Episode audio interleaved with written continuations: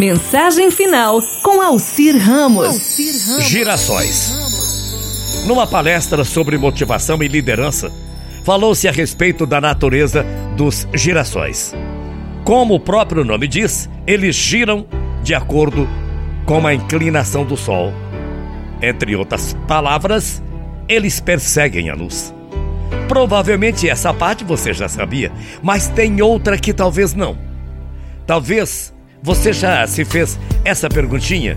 E nos dias nublados, nos dias chuvosos, quando o sol fica totalmente encoberto pelas nuvens, o que realmente acaba acontecendo, hein? Pois é. Interessante essa pergunta, não é? Talvez você tenha pensado que a flor de girassol fica murchinha e olhando para baixo. Acertei? Pois é, está errado. Sabe o que acontece? Em dias nublados, em dias de sol, elas se voltam umas para as outras para dividirem entre si as suas energias. Interessante, né? Todos nós queremos essa luz, buscamos essa luz de diversas maneiras, na família, nos amigos, na religião, no trabalho e por aí vai. Mas sempre acontecem os dias nublados, os dias de tristeza. Pois é, não tem como fugir deles.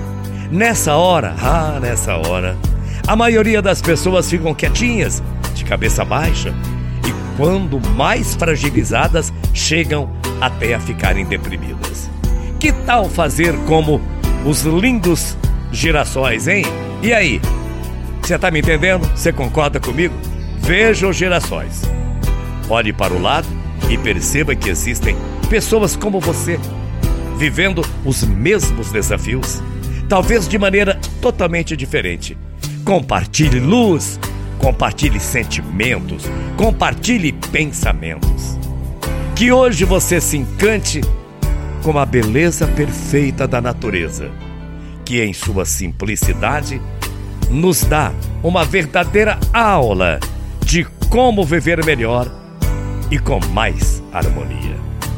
Pois é, estamos falando dos girassóis. Independente do tempo, permaneça com a cabeça erguida, olhando para a luz maior. Deus Pai, Deus Filho e Espírito Santo de Deus. Ele sempre nos ilumina, mesmo nos dias nublados. Acho que deu para você entender a nossa mensagem, né?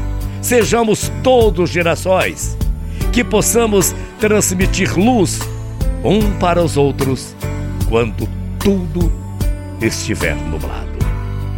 Bom dia, grande final de semana, excelente sábado e até amanhã às oito, morrendo de saudades. Tchau, feia.